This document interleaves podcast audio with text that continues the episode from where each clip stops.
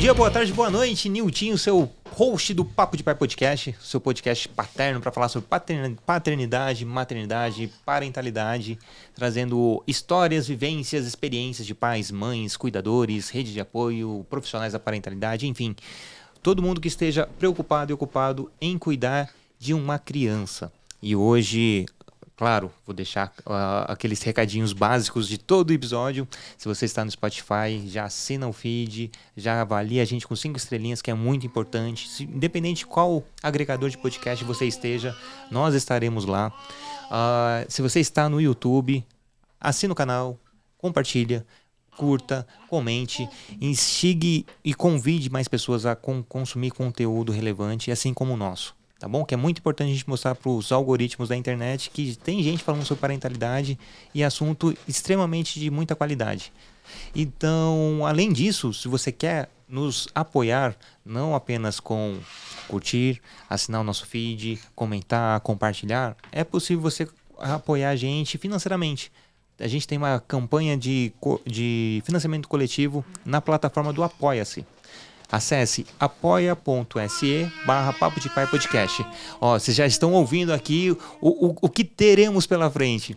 Então, ó, a, ajude a gente, apoiar, a, a gente para a gente manter todo esse, esse espírito, essa organização, essa estrutura para com, com, trazer assuntos de qualidade aqui tá? Com áudio, vídeo.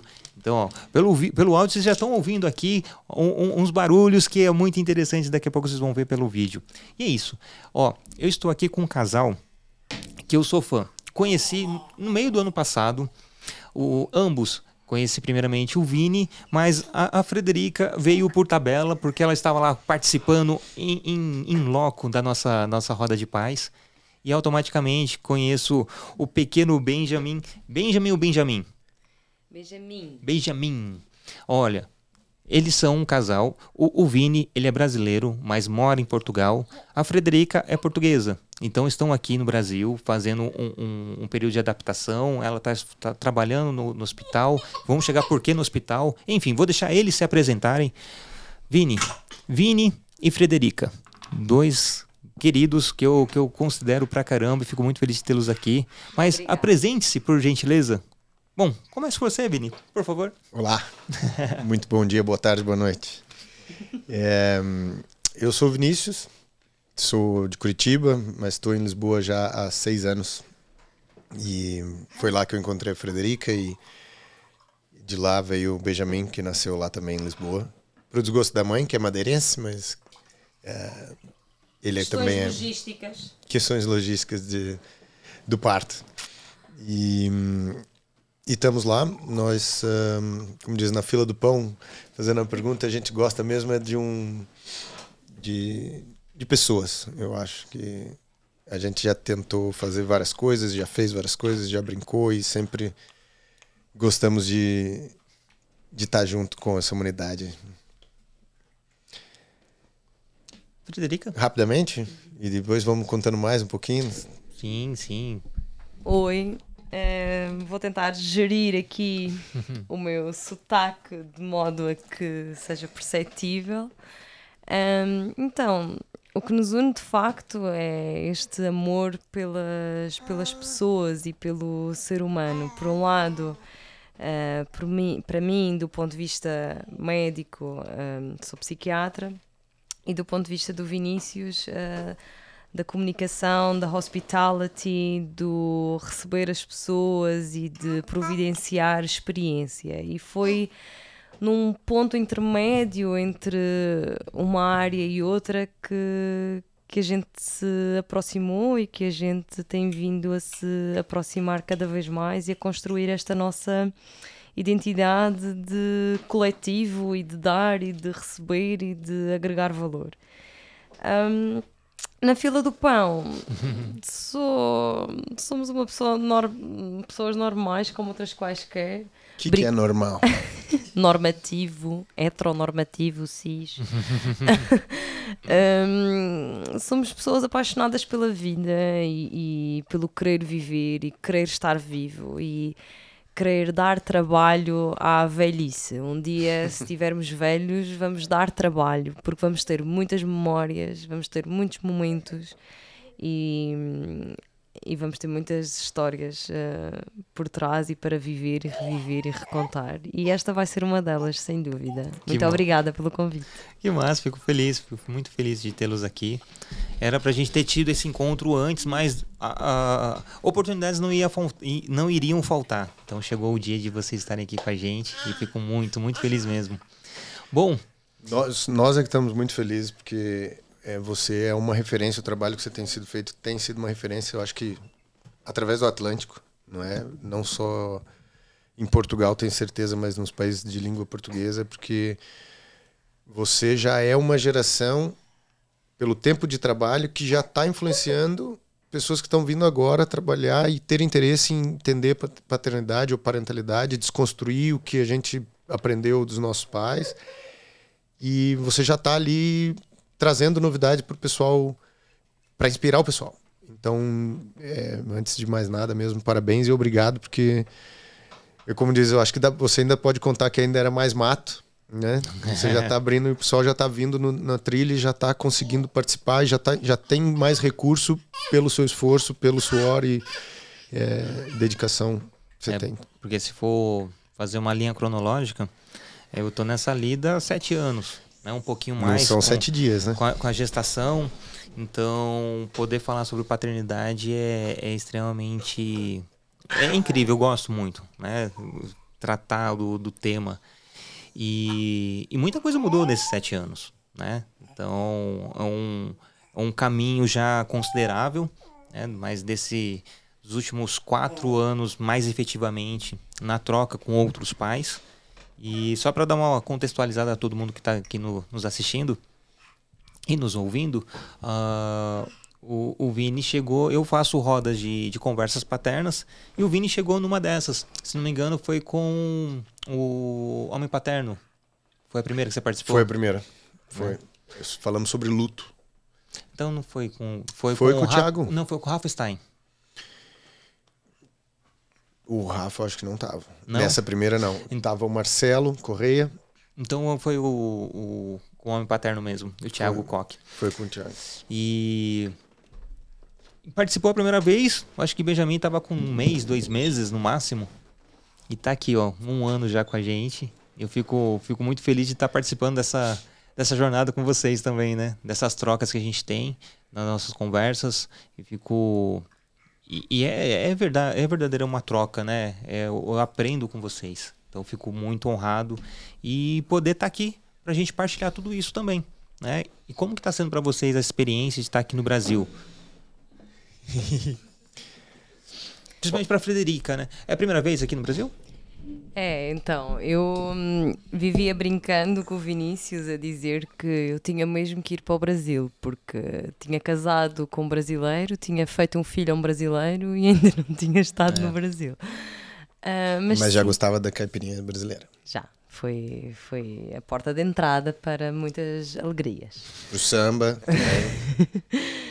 E hum, em relação ao Brasil, ainda esta semana comentei que, acima de tudo, não é? Vim cá a trabalho e, e acima de tudo, de todas as experiências e de todas as trocas e de todo o conhecimento que, que me tem trazido e desafios, sem dúvida, eh, acima de tudo tem sido uma imersão cultural muito grande.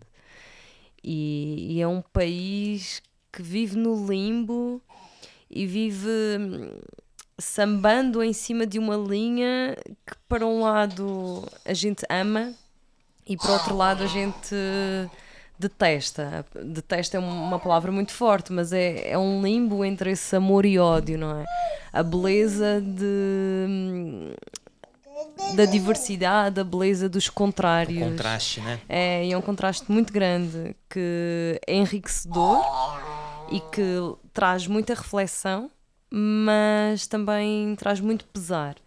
Uh, tenho estado, tenho trabalhado no, no hospital, no Hospital das Clínicas, aqui em São Paulo, e, e na mesma sala de espera, no mesmo corredor, no mesmo andar, estão pessoas que vão ser atendidas num serviço que pertence a uma parte privada e têm a capacidade financeira para isso. E, e na cadeira ao lado está uma pessoa que tem que ir lá levantar medicação e nem tem dinheiro para o ônibus para ir lá ter uma consulta mensal. Um, e então tem sido esse contraste e tem sido essa aprendizagem de fazer limonada com poucos limões e um bocadinho de sumo de maracujá e de mamão à mistura que, que tem sido esta experiência, não é? Tem sido essa aprendizagem, tem sido incrível e é o vosso país é um potencial gigantesco. E muita gente não, não entende isso, né? Muitos brasileiros não percebem a grandiosidade que, que é o nosso país. E né, vocês estavam falando agora há pouco a questão da chuva e como pode ter lixo no chão e é surreal você imaginar isso, né? Você vem de um, de um lugar que tem a cultura e a educação, a civilidade de saúde pública, né? Não é só a educação de ó, guarda, colocar o, o lixo ali no, no, no, horário, no dia demarcado, na lixeira. Não, aí tem várias camadas, né?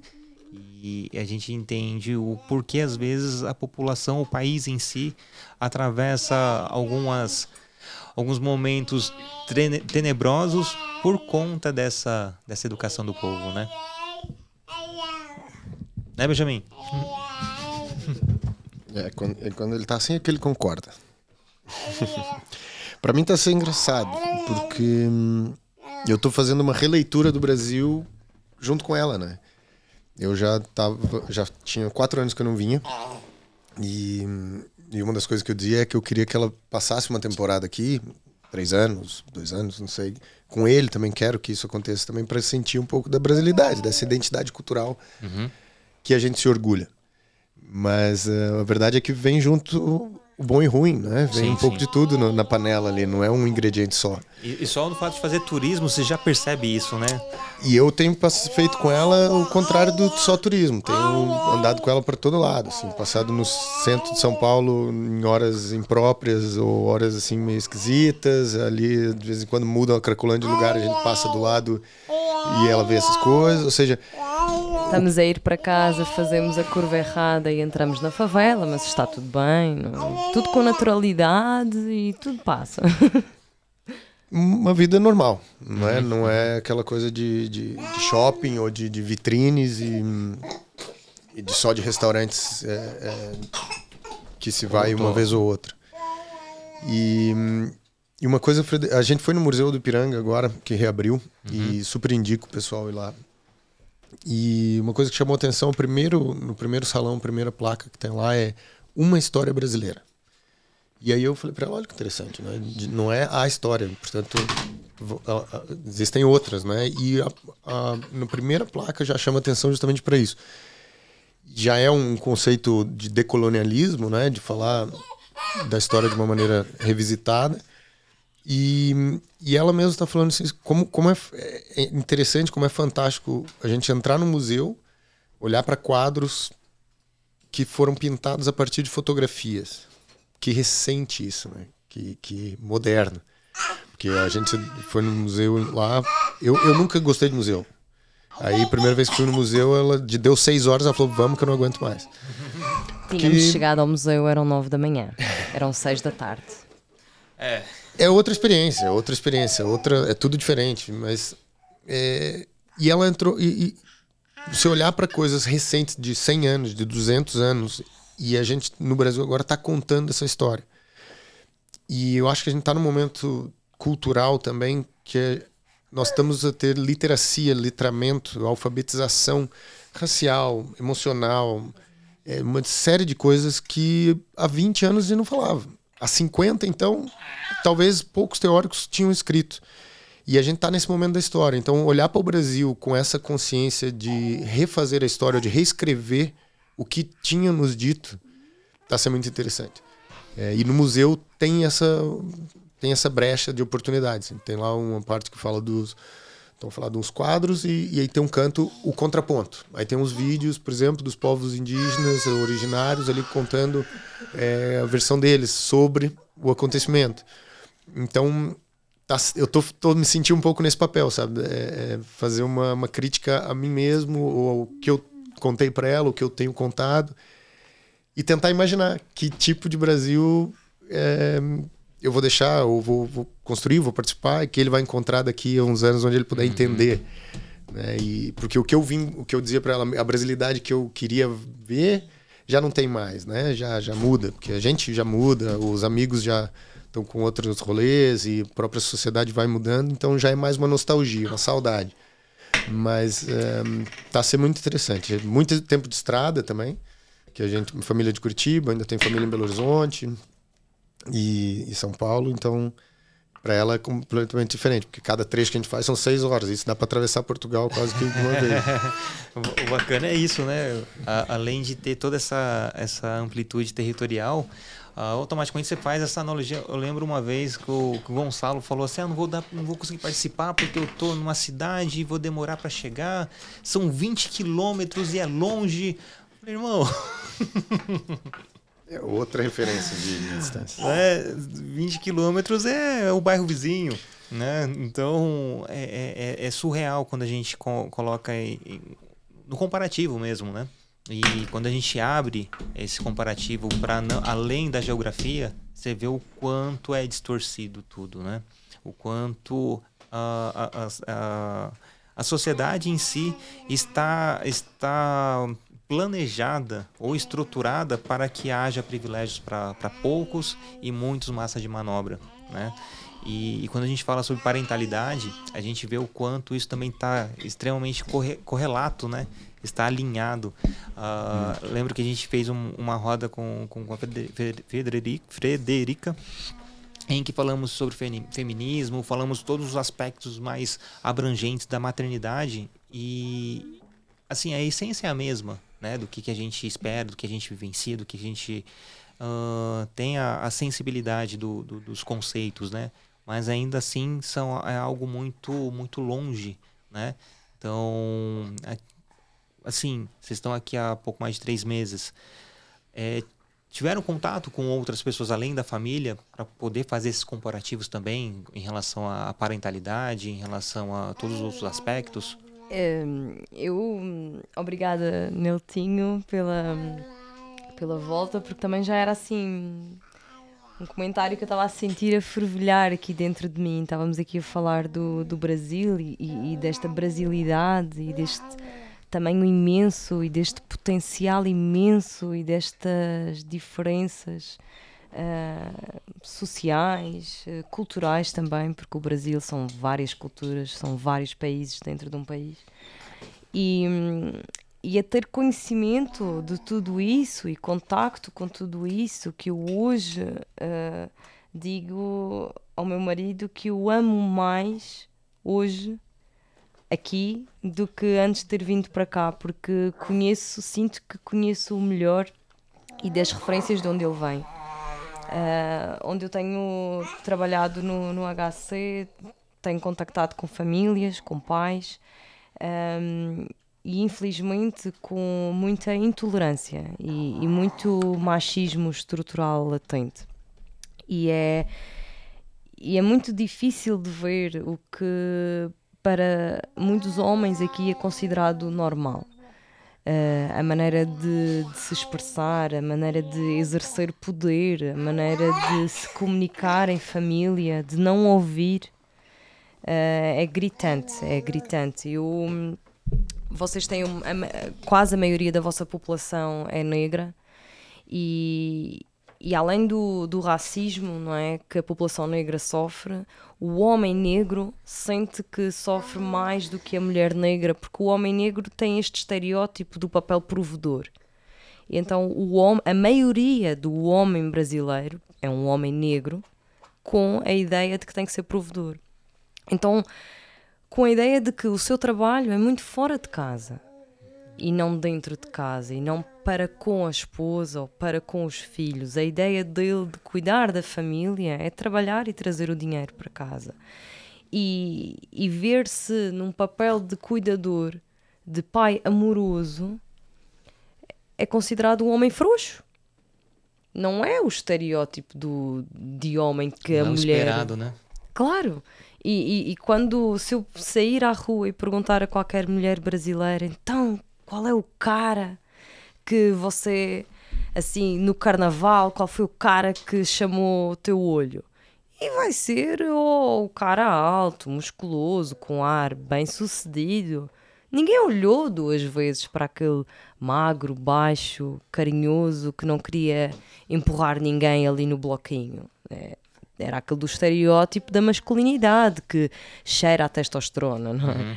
Como se isso fosse o que o objetivo a procurar. E isso é muito ancestral, isso está muito associado ao, ao nosso ideal de, de ainda quando éramos mais primordiais e vivíamos do quando éramos coletores, não é?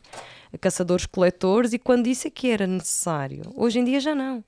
E tem que haver uma grande desconstrução desses padrões e desses ideais. E, e isso começa na nossa aldeia, começa de pessoa para pessoa, começa com iniciativas como esta e lugares de fala assim. E é muito bonito ver homens a dinamizar e homens a procurar crescer desta maneira e homens a procurar mostrar o seu sofrimento e mostrar o que querem e o que precisam. É, é lindo. Portanto, parabéns a vocês os dois por isso.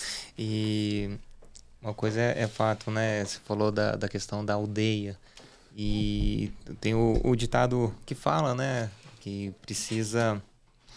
É, é, uma aldeia para criar uma criança, né? Para auxiliar essa criança. Mas eu ressignifico falando que precisa de uma criança para existir uma aldeia, né? Para existir o 100%. senso de qualidade de, de sociedade, né?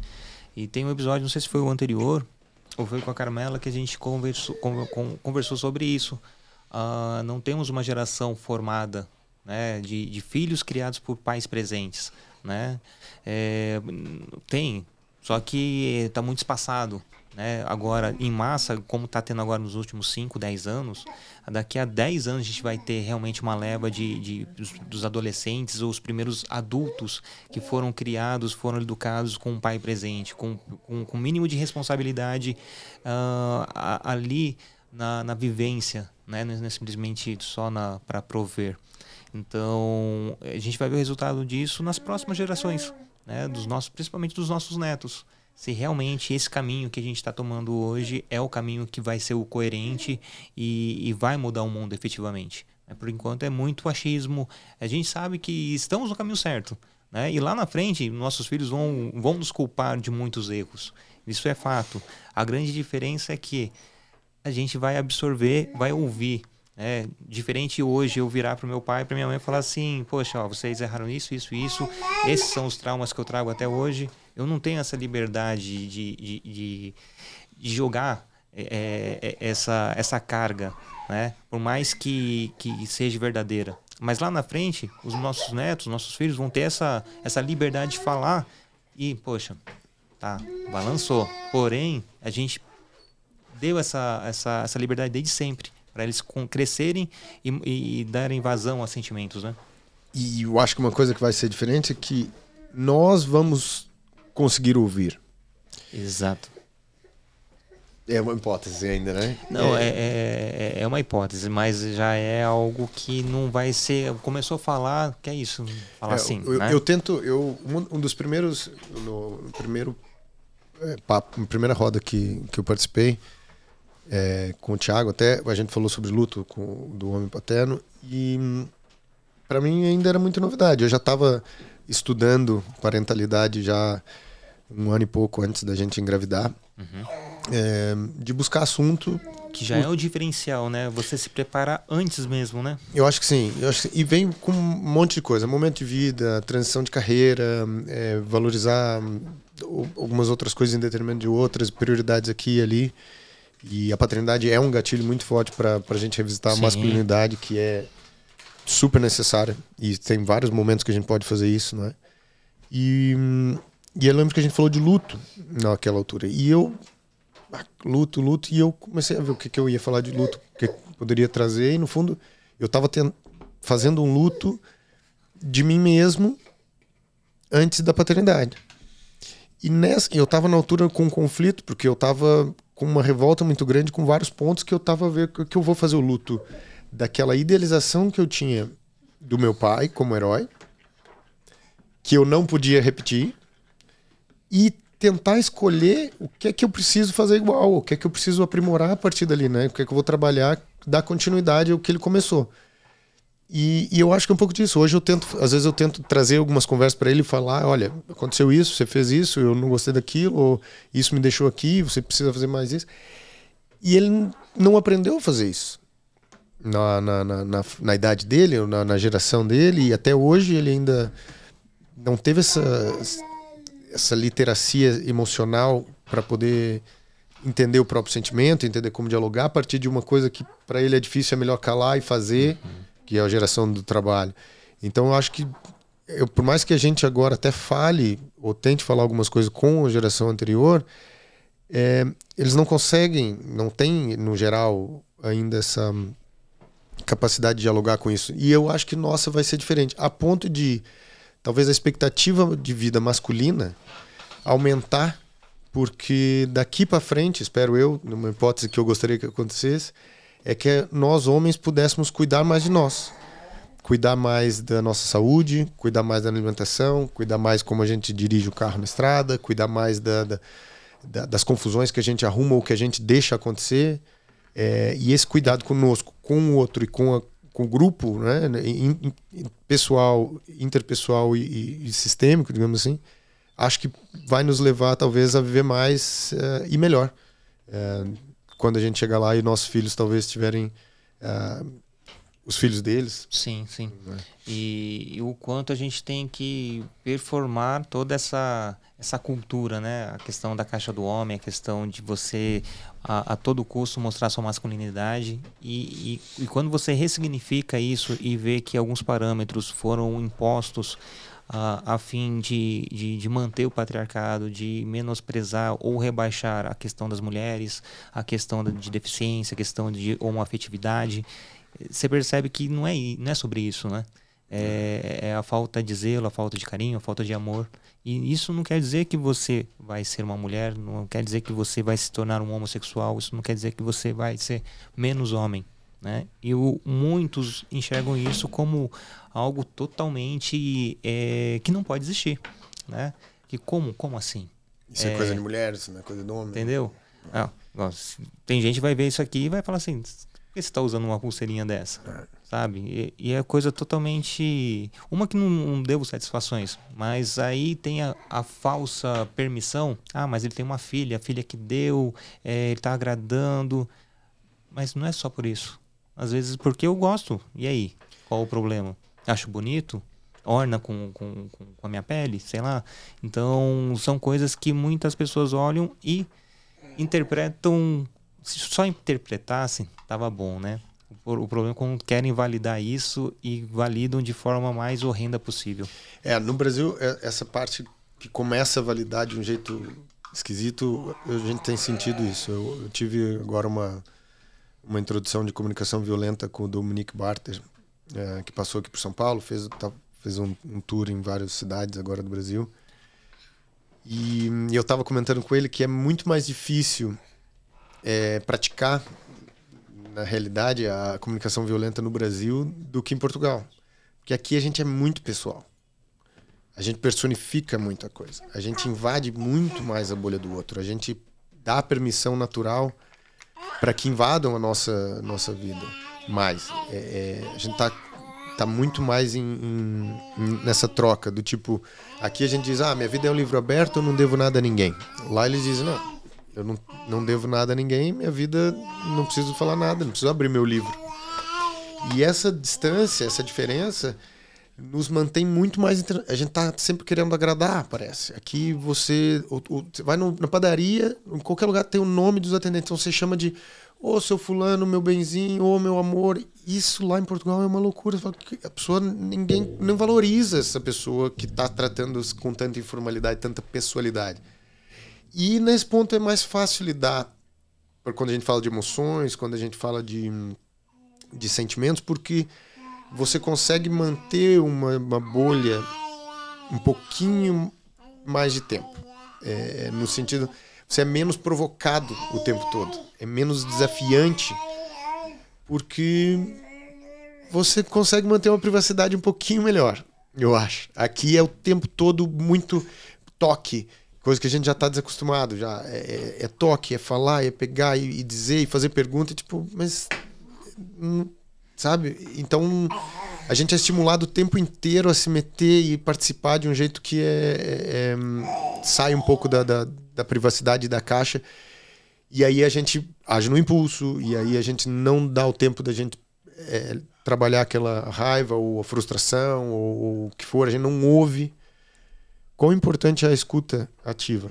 Sim. Não é? A, a gente tem feito vários exercícios ao longo da nossa relação e, e eu estava trabalhando, sempre trabalhei com pessoas e com 30 pessoas estava trabalhando com agora no último projeto com, com geração Z principalmente, atualmente entre os 20 e, e, alguns já com 30 anos e hum, quão difícil é fazer com que a escutativa seja validada para três gerações no ambiente de trabalho. E a gente já tem que fazer isso corporativamente. Por que, é que a gente não faz isso com nós mesmos, diante do espelho, quando a gente está a falar com, com a esposa, com o filho, com o pai?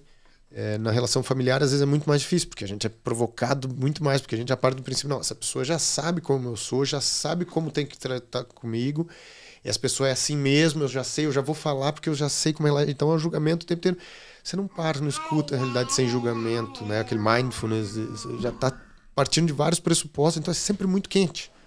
Não sei se eu dei muita volta aqui, se deu para captar a, a ideia. Que eu noto também muito aqui é que hum, realmente há uma invasão muito grande do vosso mundo pessoal. E mesmo do ponto de vista laboral, vocês permitem que haja invasão do vosso mundo pessoal. Um, lá na Europa, bate a hora de saída e acaba o trabalho, saímos do trabalho, vamos para casa e é normal que o nosso chefe não nos chame, não nos ligue uh, depois do expediente.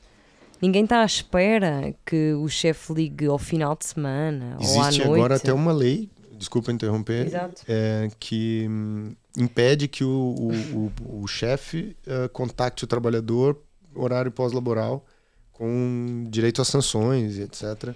É, então, essa invasão que existe, essa dificuldade em separar o que é o mundo laboral do mundo pessoal, faz com que o vosso mundo pessoal seja muito circunscrito.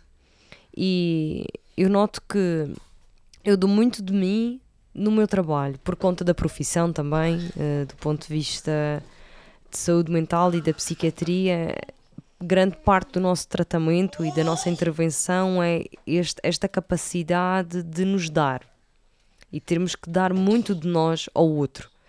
Uh, mas também é muito importante protegermos uma parte de nós, porque é essa parte de mim que vai chegar a casa e que vai preservar a minha relação com o meu marido e que vai preservar a minha relação com os meus filhos. E, e é muito importante conseguirmos balizar isso e impor limites nisso. Porque senão, se eu dou tudo de mim lá fora, se eu dou tudo de mim no trabalho, se eu dou tudo de mim para os outros, o que é que resta para a minha família? O que é que eu estou a entregar à minha família e aos meus amigos e aos meus? São as sobras? São as migalhas? Então, e o que é que eu vou colher disso, desse pouco a pouco, desses grãos que eu fui deixando para trás? Vou colher menos ainda. E então eu noto que essa baliza é fundamental. E a invasão que acontece aqui do mundo pessoal, esse não saber desligar, esse estar a toda a hora e a todo minuto à distância de um WhatsApp, estejas a ver, assistindo um filme, estejas a jantar com a tua família, isso é demasiado, isso priva-vos muito, em vez de vos dar uma liberdade. Isso está a aprisionar cada vez mais a população brasileira ao mundo laboral, ao mundo capitalista e, e fazer esse movimento contrário de não, saí, desliguei, isto agora é o meu tempo. Vocês devem ser vistos mais como um extraterrestre ou com aquele funcionário que é preguiçoso e que quer trabalhar pouco. O quê? Não quer fazer hora extra porque quer sair mais cedo porque vai para a praia, vai para Paraty, vai para Bertioga? O que é que é isso? Onde é que estão as prioridades desse cara? Vai ser despedido para a semana. Hum, será? Será que ele tem as prioridades trocadas? É bem isso, né? E eu, eu falo né, que a, a, a jornada de trabalho aqui no Brasil são oito horas regulamentadas, né? Então, é, eu, no meu ponto de vista hoje, sendo um, um, um, homem adulto, com, com a minha maturidade, com a minha família, com, tendo filhos, eu vejo oito horas é muita coisa. Ah, Maniltinho, aí entra essa história. Pô, mas você não quer trabalhar? Quanto vai sustentar sua camisa, sua, sua família? Se fosse uma jornada de seis horas, eu teria a possibilidade de fazer outra jornada de seis horas. Com uma ou outra empresa, ou na mesma empresa. Beleza mas às vezes seis horas o salário proporcional é já é o suficiente para manter ali a minha vida. Eu teria tempo para poder estudar, eu teria tempo para poder descansar, eu teria tempo para poder curtir minha família, eu teria tempo para outras coisas.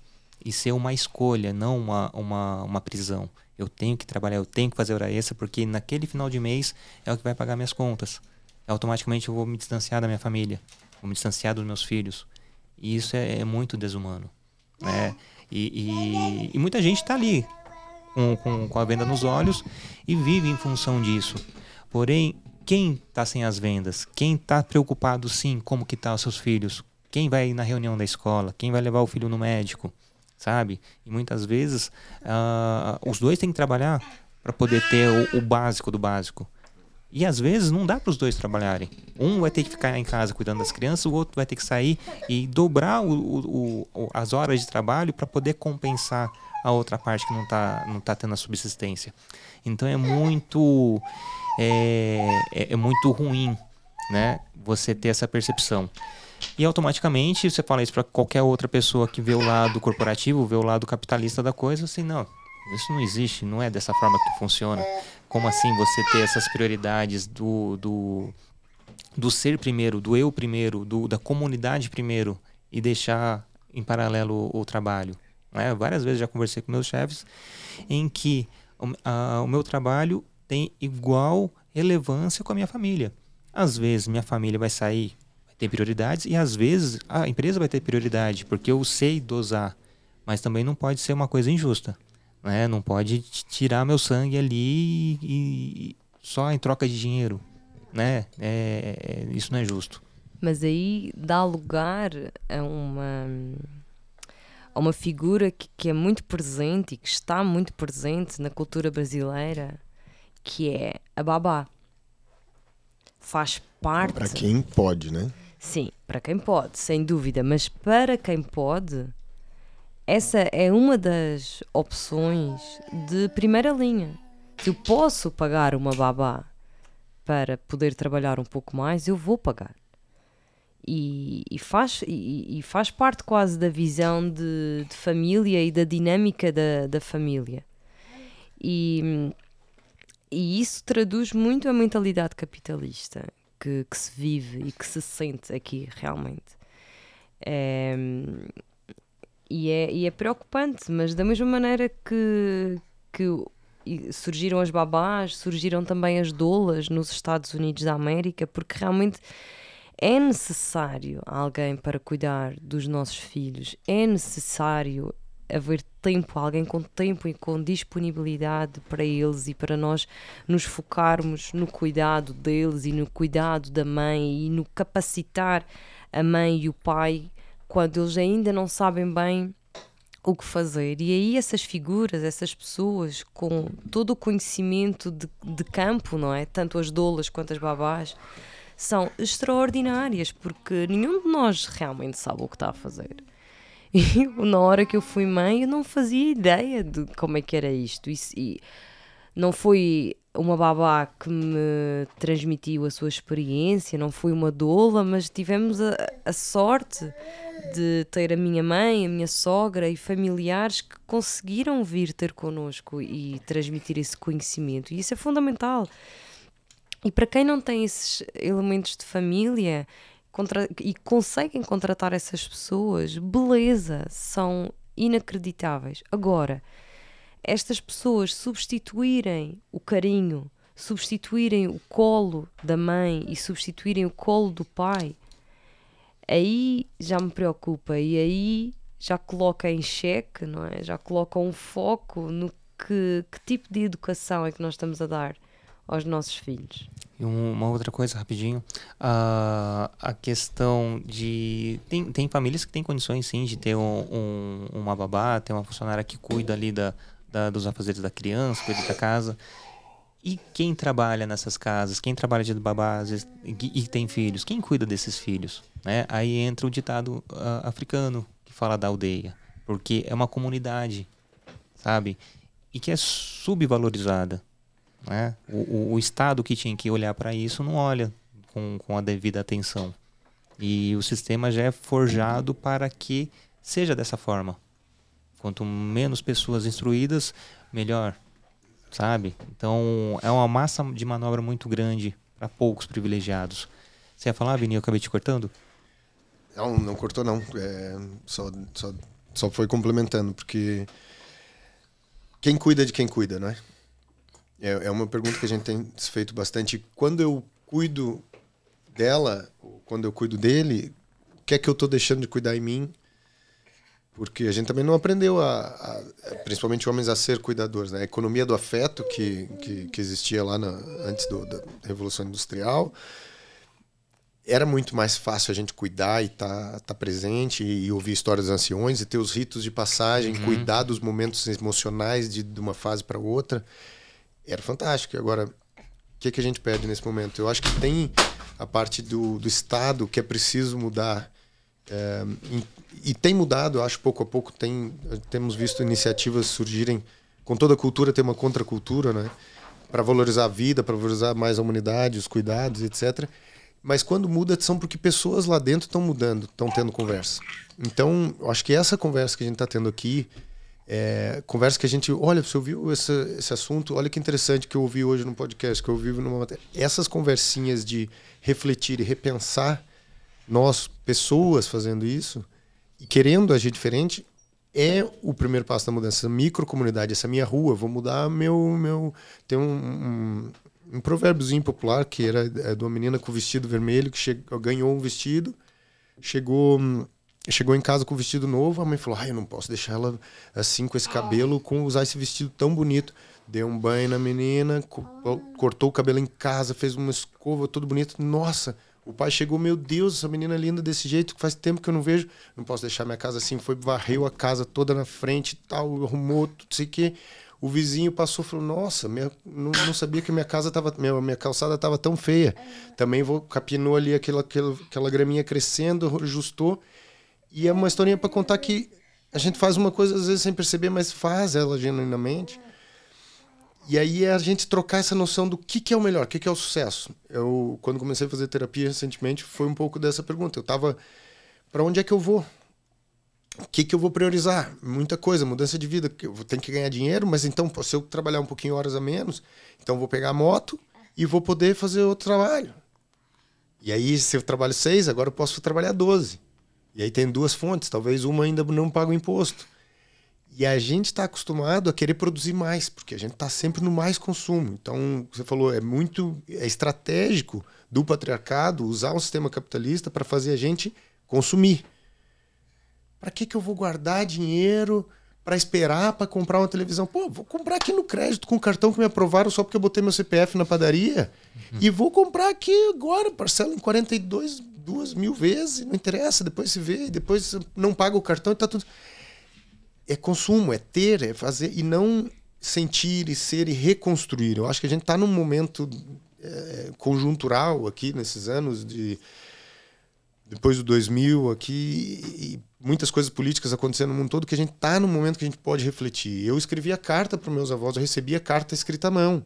E eu faço chamado com, os, com o avô do, do meu filho, com meu avô. Ontem foi meu aniversário é, com meu avô no, de vídeo. A gente, é, qual geração que fez isso, que viu essas mudanças todas?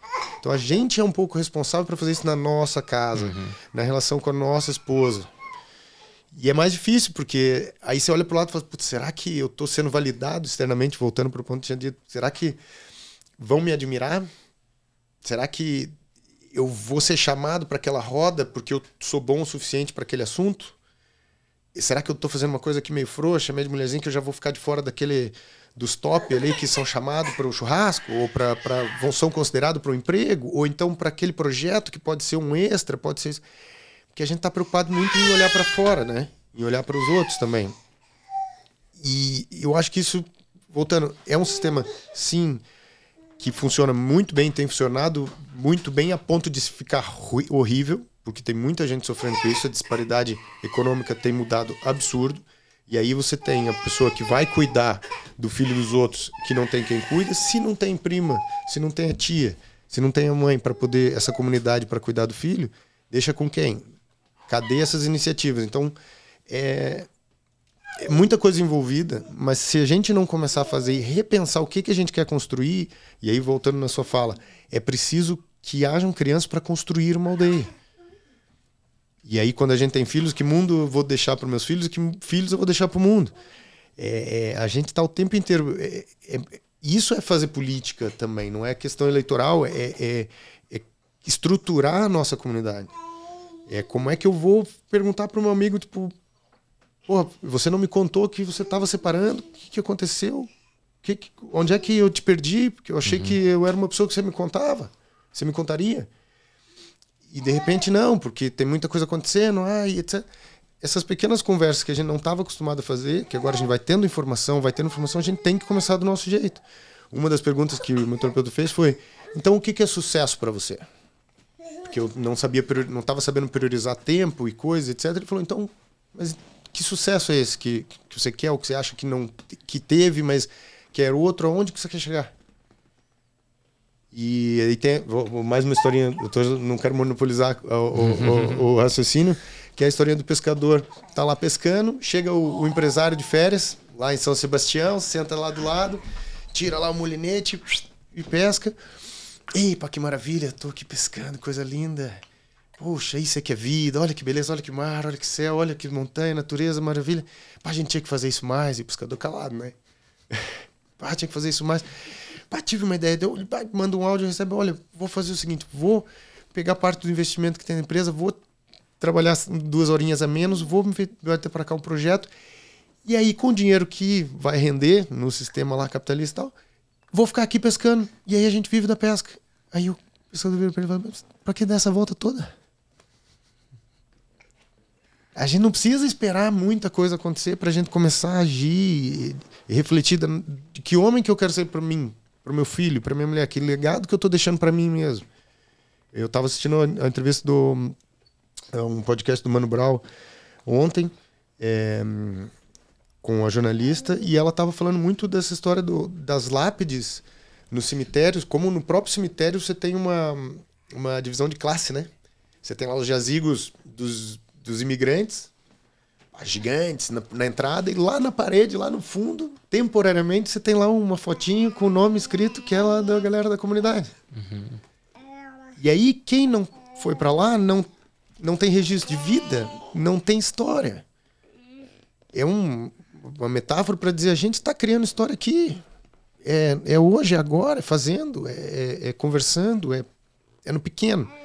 Porque a gente não vai esperar, seja direita, esquerda, meio, circular, quadrado, triângulo, que está lá em cima sentado nas mesas resolvendo coisas, que é disso que vai depender.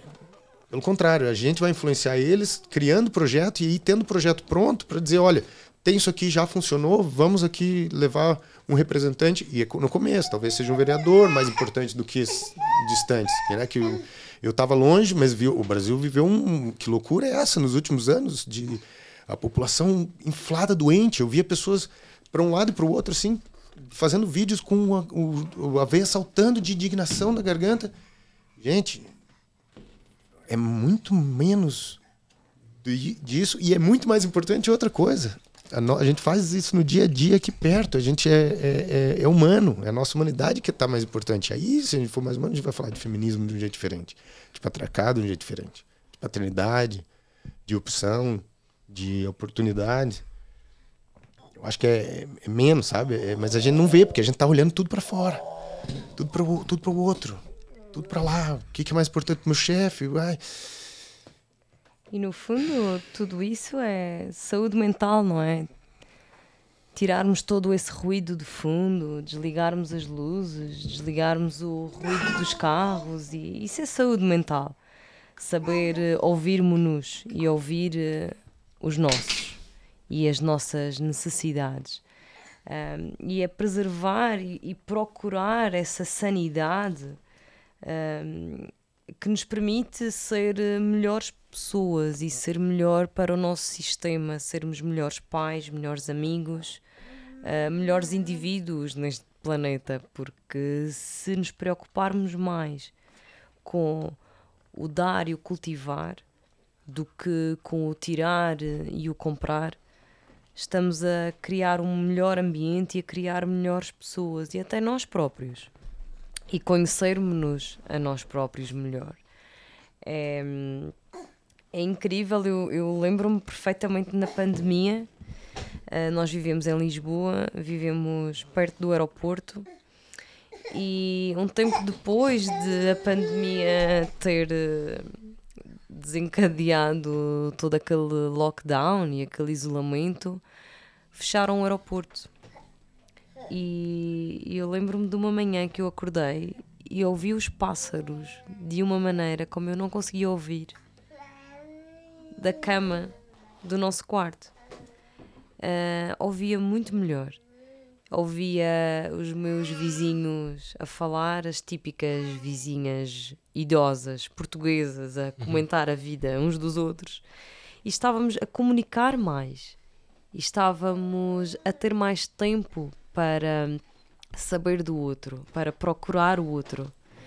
Uh, na altura da pandemia que nos fechou, tínhamos a tecnologia toda nas nossas mãos, mas o que nos fazia mais falta eram as pessoas o que houve mais procura foi as pessoas a querer sair de apartamentos e ter uma casa com jardim, com quintal, com espaço para poder correr e pôr os pés no chão.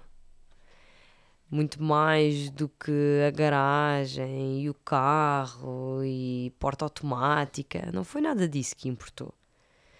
E no fim de contas, uh, com os meus doentes, existe uma, uma doença que é muito. Todas elas, nenhuma doença é boa, não é?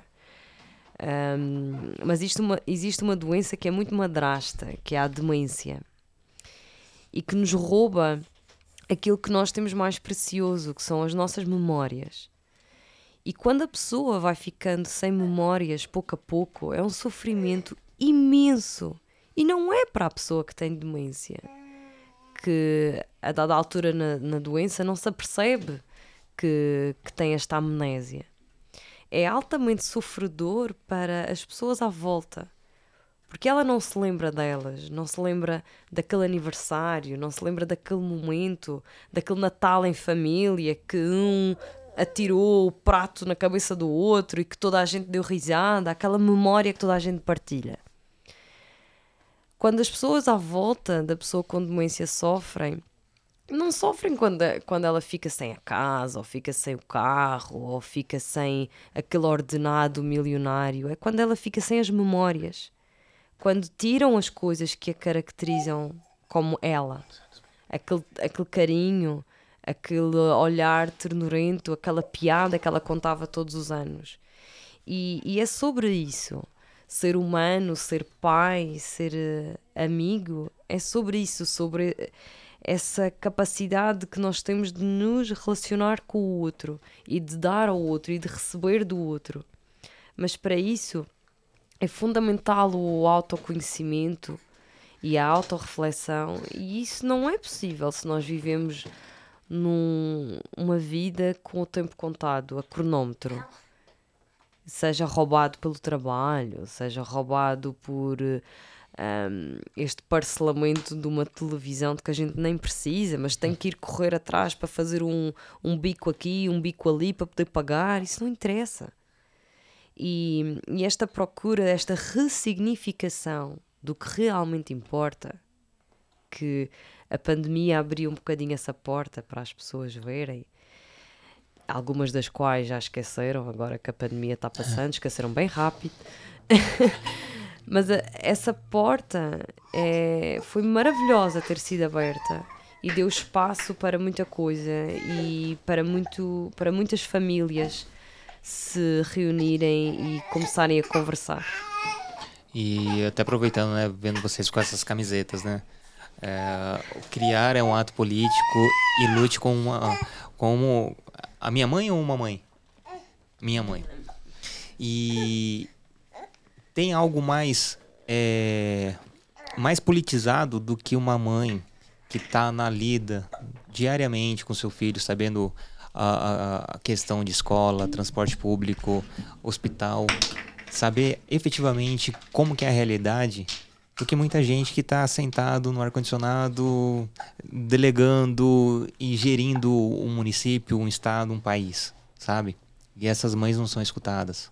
As pessoas da base não são escutadas, sabe? E isso que é, que é mais... é, que, que causa indignação, né? Então... Mas as pessoas da base não sabem que podem falar também. Então, é, é a maneira de se organizar a base. Porque o que acontece hoje é nítido ver o movimento de rachar a base. Cria-se, Dividir para conquistar, Nilton. cria-se essa, essa segregação, sabe? É intencional. É intencional. Não é à toa. É, é, o, é, um, um, um eleitorado com consciência não vota de acordo com quem compra o voto do eleitorado. Que eu vou, para que, que eu vou ouvir as mães se elas só vão me dar problemas que eu não resolvi? Eu vou, se calhar, ouvir os homens que vão dar. É mais fácil, chama mais atenção ali, um dinheirinho, ou então tem alguma coisa nova para mostrar, tem mais tempo para ficar ali na rua e tal. Quem tá em casa. Quantos pais, vamos dizer assim, não não participativos ou não que ainda não acordaram um pouco assim, quantos pais têm noção de quantas roupas se gastam e quanto que está na hora de comprar roupa para o próximo próxima temporada, material escolar, etc.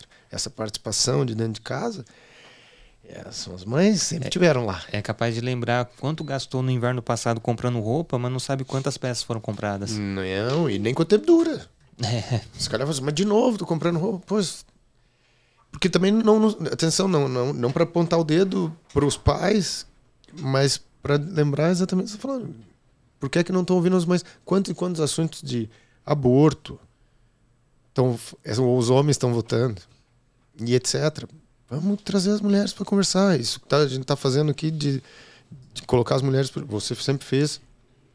É fundamental. Várias rodas hoje em dia de homens é fundamental, tem várias mulheres que participam, porque é isso que é, que é a igu- a igualdade né, de gênero, no fundo. A gente não está aqui querendo ser melhores homens e aprendendo a ser pessoas melhores e pronto.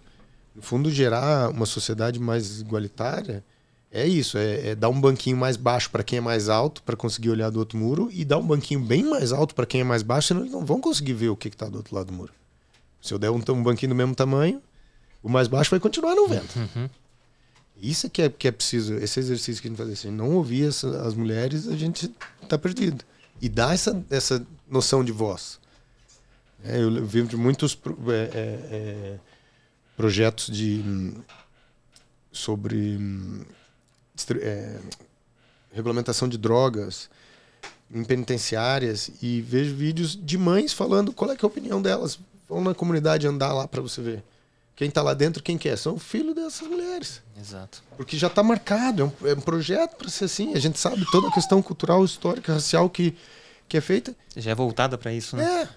Você acha que é um problema? Você acha que ela acha que ai, o, o bandido é um drogado? É, é a mesma visão que a gente vê essas frases de impacto na televisão? Não pode. O, o real problema não, não é escutado. Então a gente tem que conversar, tem que saber o que está acontecendo. Tem que ouvir, mas é uma constante, né? É, é uma mudança que infelizmente vai demorar muito tempo para a gente começar a, a ver resultado, né, efetivo de como que as coisas tendem a essa, essa mudança. É, meus queridos, infelizmente nosso tempo está curto hoje, né? Então a gente vai se encaminhar agora para o nosso final mesmo. Eu, eu queria só dar du- duas palavrinhas, falar que a gente tem o apoio do Sentidos e Cores.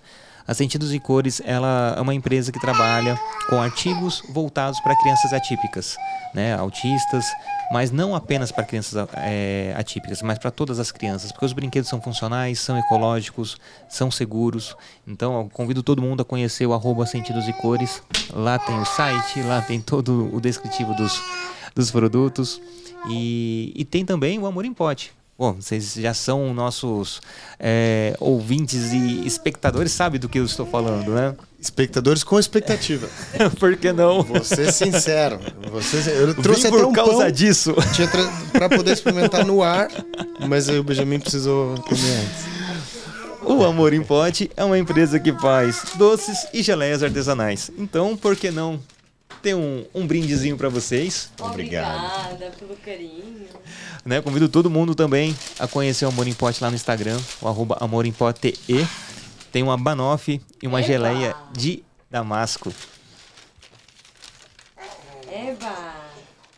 É pra mamãe. Cadê a colherzinha do Benjamin? Oh, Ah, olha, ainda veio um veio diferente. Maravilha.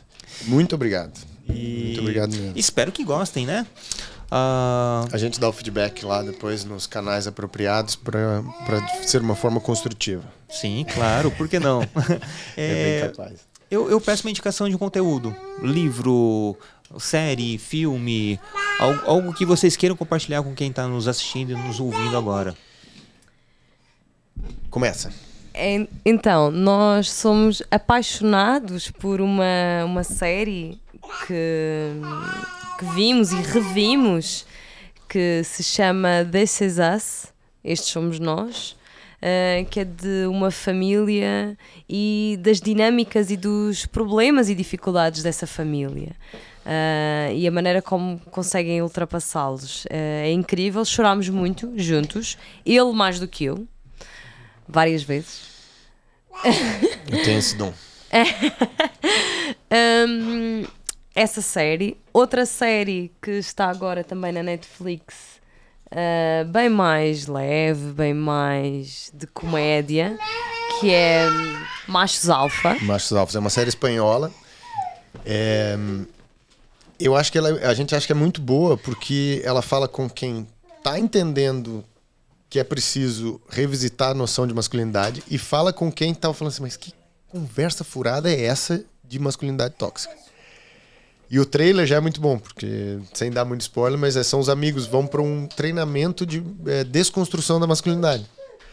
E aí começa a piada da, da série toda. Então, é, é com muito humor, mas vão tocar em alguns estereótipos, fazer pensar de um jeito mais leve e, e, e divertido. Então, dá para aproveitar e pegar aquelas pessoas que nunca falam sobre masculinidade, nunca falam sobre machismo, nada desses assuntos de, que a gente precisa revisitar e, e pôr para dar risada junto. Então, é muito bom. E depois um livro que eu acho que é fundamental para qualquer um que está revisitando paternidade, maternidade, feminismo, machismo, femismo, que é Bell Hooks com ah, como é que é o nome do livro? Ben The Will, to, change. Masculinity, não sei o quê.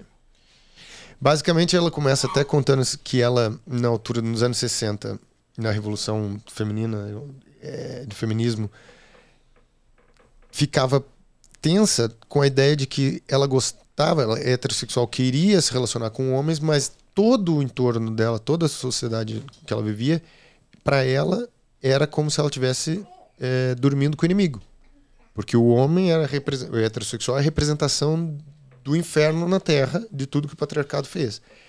E aí começa essa dissociação e ela vai trazer, não, nós precisamos falar com homens, entender os homens para conseguir fazer essa transformação em conjunto, porque sozinho a gente só cria uhum. distância. E aí o livro traz coisas óbvias que a gente nunca deu nomes e, e vai falar do patriarcado de uma forma diferente para a gente entender que vale muito a pena, acho que é, é obrigatório para todo mundo passar, que também é um livro curto. E, é, desculpa te cortar. Uh, dessa vez vai ser diferente, né? Porque o, a cápsula do tempo que é gravada uh, é para os filhos, né? Ouvirem é, em algum momento do futuro, mas o tá certo que ele é pequenininho, mas ele tá aqui com a gente. Então ele vai ouvir duas vezes. Quem sabe lá no futuro ele vai lembrar desse dia também. Então queria que vocês gravassem essa, essa memória para eles, para ele no futuro. É, filho, fica aqui a dica de que isto aqui este negócio de podcast é moderno, tá? Neste momento isto é moderno, tá bom?